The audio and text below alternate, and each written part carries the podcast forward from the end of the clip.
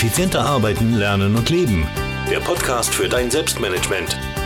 Damit du endlich wieder mehr Zeit für die wirklich wichtigen Dinge im Leben hast.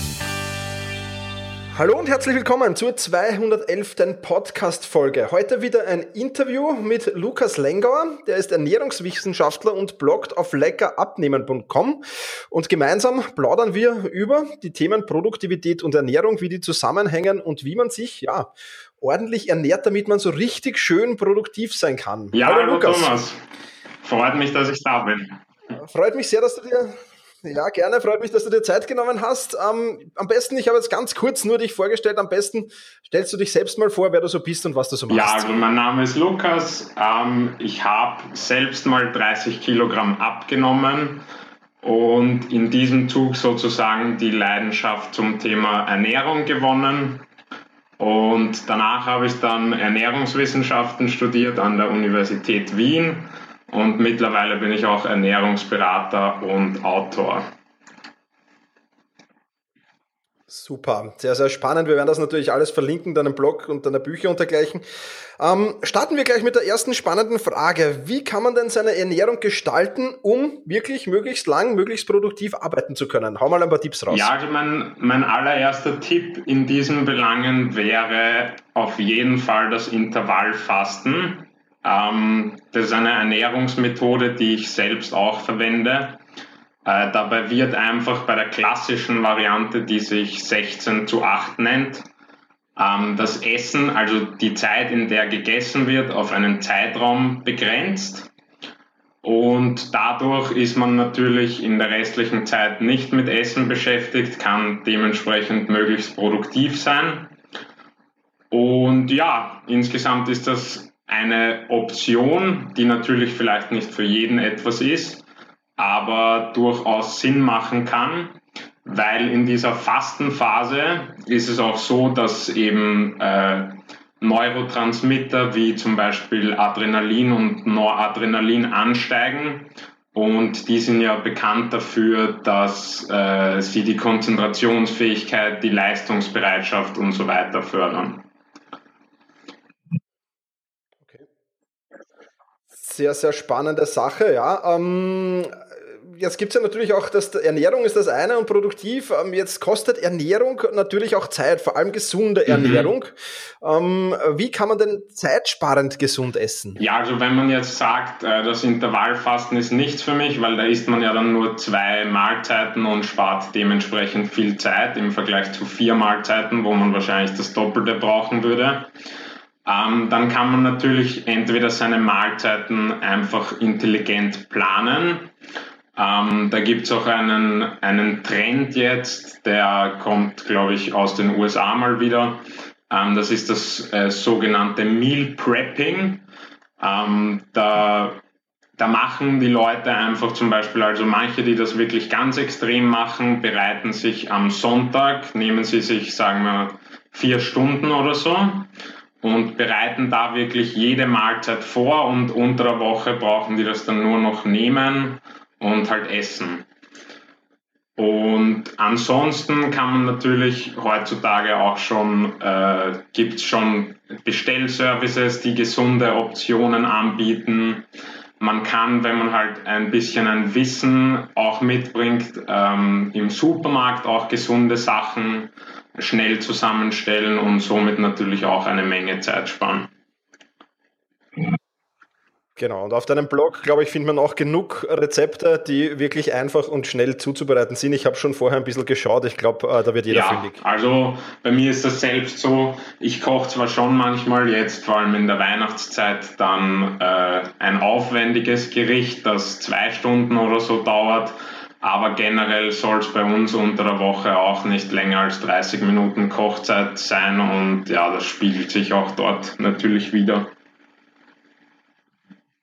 Okay, kann ich, kann ich nachvollziehen, ja. Jetzt gibt es ja auch viele, viele schwören darauf. Ich bekomme auch immer wieder E-Mails von meinen Leserinnen und Lesern. Es gibt ja auch jede Menge Nahrungsergänzungsmittel am Markt. Man hat gefühlt ähm, äh, den Eindruck, dass so alle, alle paar Tage so ein neues Nahrungsergänzungsmittel da rauskommt. Ähm, äh, die versprechen unter anderem natürlich auch alle, dass sie gesund sind, dass sie auch, dass auch die Produktivität höher wird, dass man zum Beispiel auch, wenn man Sport macht, besser drauf ist.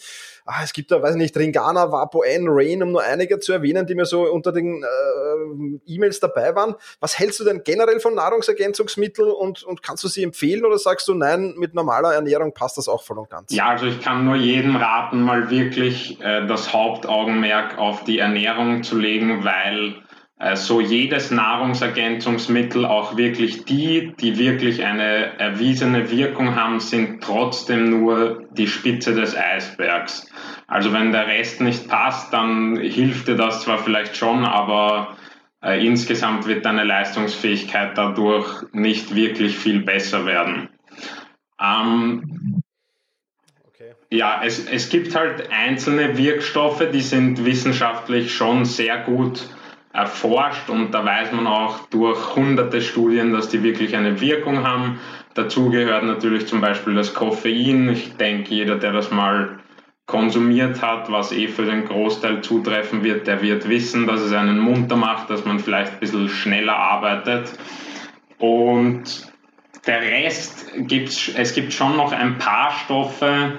Ein so ein Trend ist jetzt auch gerade die sogenannten Nootropics. Ähm, dazu gehört zum Beispiel das TTP-Cholin, äh, wo die ersten Forschungen auch schon zeigen, dass das leistungsfördernd wirkt. Aber das ist halt noch in den Kinderschuhen und äh, deshalb kann ich da nicht wirklich eine äh, Empfehlung aussprechen. Alles klar, also Topping für die Produktivität dauert noch ein bisschen sozusagen. Ja. Okay. Ähm, ja. Ja. Es gibt erste Ansätze, aber okay. ja, es wird sich erst zeigen, wie effektiv die Sachen dann wirklich sind. Okay, sehr gut, sehr gut. Also da warten wir noch ein bisschen. Wie sieht's denn mit Snacks aus? Ähm, gesunde Snacks sind ja äh, sehr, sehr schnell zubereitet in der Regel. Ähm, kannst du da ein paar Tipps raushauen, was die besten gesunden Snacks für dich ja, sind? Ja, auf jeden Fall. Also generell äh, würde ich bei Snacks eben immer darauf achten, dass eine gute Proteinquelle enthalten ist, ein bisschen Obst oder Gemüse und dann vielleicht noch eine empfehlenswerte Fettquelle dazu. Da gehören zum Beispiel Nüsse oder auch Nussbutter, naturbelassene dazu. Ähm, Beispiele wären jetzt äh, zum Beispiel Quark für die Deutschen oder Topfen in Österreich ähm, mit Beeren und Nüssen. Das kann man halt auch ein bisschen süßen, kann man auch auf andere Stoffe als Zucker setzen. Dann könnte man aus demselben auch sozusagen einen Proteinshake selber machen, wenn man das einfach in einen Standmixer haut. Das kann man zum Beispiel mit Banane machen. Dann ein sehr gutes Nahrungsmittel, das ich wirklich jeden außer den Allergikern empfehlen kann, sind Nüsse. Die kann man ganz einfach mit Rosinen hernehmen und dann hat man wirklich innerhalb von 10 Sekunden seinen Snack in der Hand. Oder eine gute Option ist auch noch ähm, Hüttenkäse, also so Cottage Cheese ähm, mit Vollkornbrot zum Beispiel. Super. Ja, da sind einige dabei, die ich selbst schon anwende. Sehr gut. Äh, das passt also. Jetzt gibt's ja ähm, auch ähm, mittlerweile einige ja, Studien wahrscheinlich, die zeigen, dass die Gehirnfunktion durch Nahrungsmittel oder Nahrungsergänzungsmittel sich beeinflussen lässt und dass man so eine bessere Performance ähm, bei anspruchsvollen Tätigkeiten hat. Stimmt das? Und wenn ja, was sind das für Nahrungsmittel? Ja, also von den Nahrungsmitteln selbst, da gibt's halt äh, das sogenannte Brain Food. Ähm, da sind wahrscheinlich Omega-3-Fettsäuren sehr hervorzuheben. Die findet man zum Beispiel in fettreichen Meeresfisch in der wertvollsten Form. Dann äh, Eier enthalten zum Beispiel so Cholin, das ist äh, der Vorstoff von einem wichtigen Neurotransmitter. Das kann für die Leistungsfähigkeit, äh, Performance auch eine Rolle spielen. Und die Nüsse sind ja auch noch erwähnenswert äh, weil sie halt äh, zahlreiche Vitamine, also B-Vitamine enthalten, die halt für Gehirn und Nerven eine Rolle spielen. Ähm, und zusätzlich dazu gibt es halt eben noch die Nahrungsergänzungsmittel dann, äh, über die wir vorher schon kurz gesprochen haben. Da wäre eben Koffein der Klassiker und bei diesen Nootropics wird man halt sehen, äh, was die Forschung jetzt noch zeigt, auch wenn die ersten Ergebnisse schon ganz gut aussehen.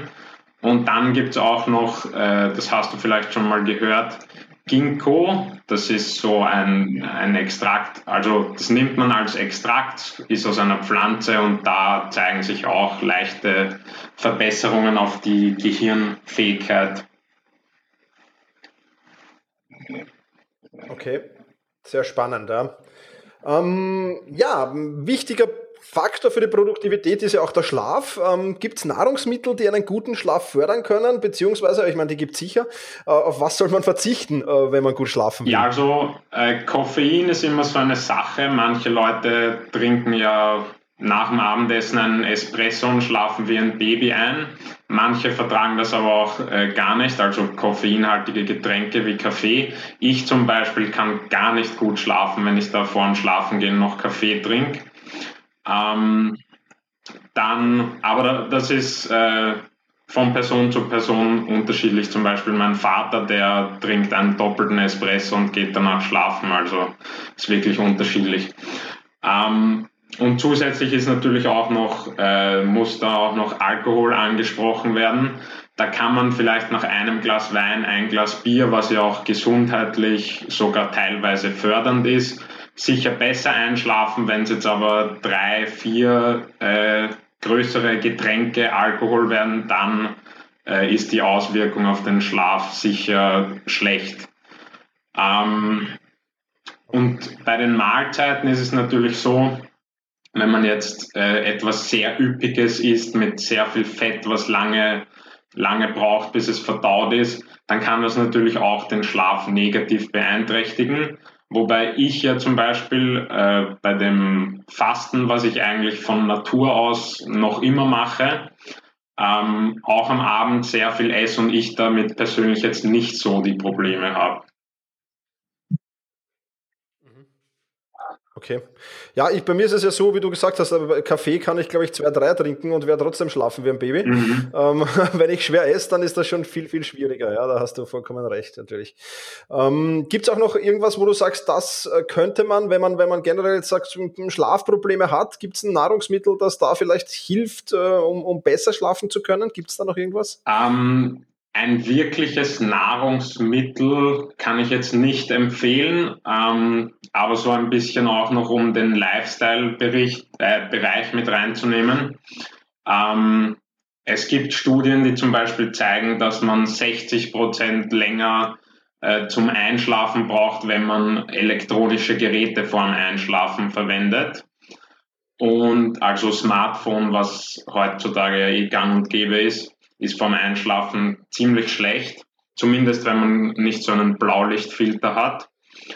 Ähm, mhm. Und zusätzlich dazu äh, kann ich auch nur raten, also Leute, die viel Stress haben und so, ich glaube, das wird jetzt erst in den nächsten Jahren zu einem Trend werden, dass man eben äh, meditiert ein bisschen, so drei bis fünf Minuten, wirklich den Stress abbaut, wirklich sich auch mal Zeit für sich nimmt und somit dann natürlich auch besser schläft.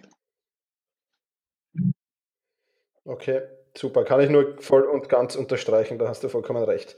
Ähm, eine Frage habe ich noch, die sicher sehr, sehr spannend ist. Ähm, Gibt es irgendwelche Tooltips von dir oder verwendest du irgendwelche Tools, Apps oder Programme, ähm, die du rund um das Thema Ernährung empfehlen kannst? Also um die Ernährung zu tracken zum Beispiel oder ja, weiß ich nicht, was da so am Markt gibt. Hast du da irgendwas? Ja, also ich selbst habe früher dazu FDDB verwendet. Das ist so eine riesige Lebensmitteldatenbank im Internet. Und da gibt es natürlich auch für iOS und Android Apps dafür.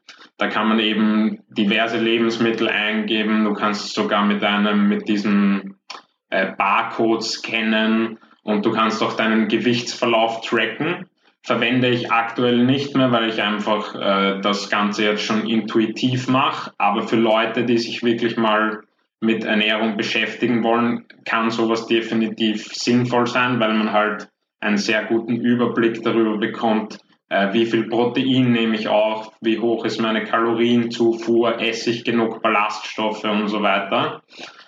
Und ansonsten ein ziemlicher Trend, den du wahrscheinlich auch schon mitbekommen hast oder vielleicht sogar selbst äh, anwendest, sind eben diese Fitness-Tracker. Ähm, ich selbst verwende jetzt keinen, aber manche Geräte davon sind halt schon sehr genau und die sagen dir wirklich deinen Kalorienbedarf, also deinen Kalorienverbrauch auf ein paar hundert Kalorien genau. Okay.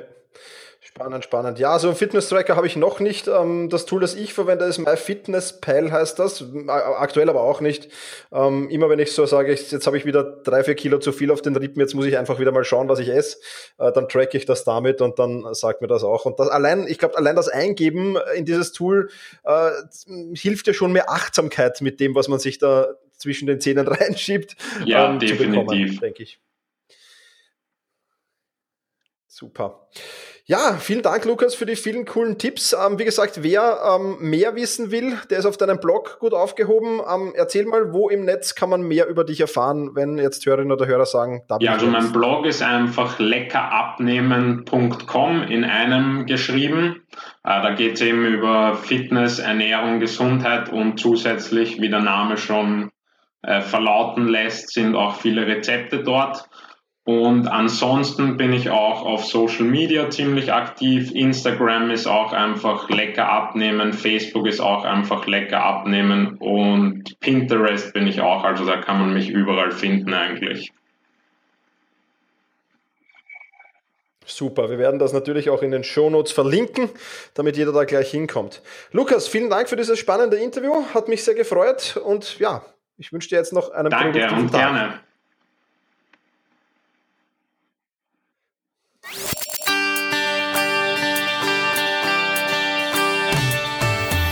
Effizienter arbeiten, lernen und leben.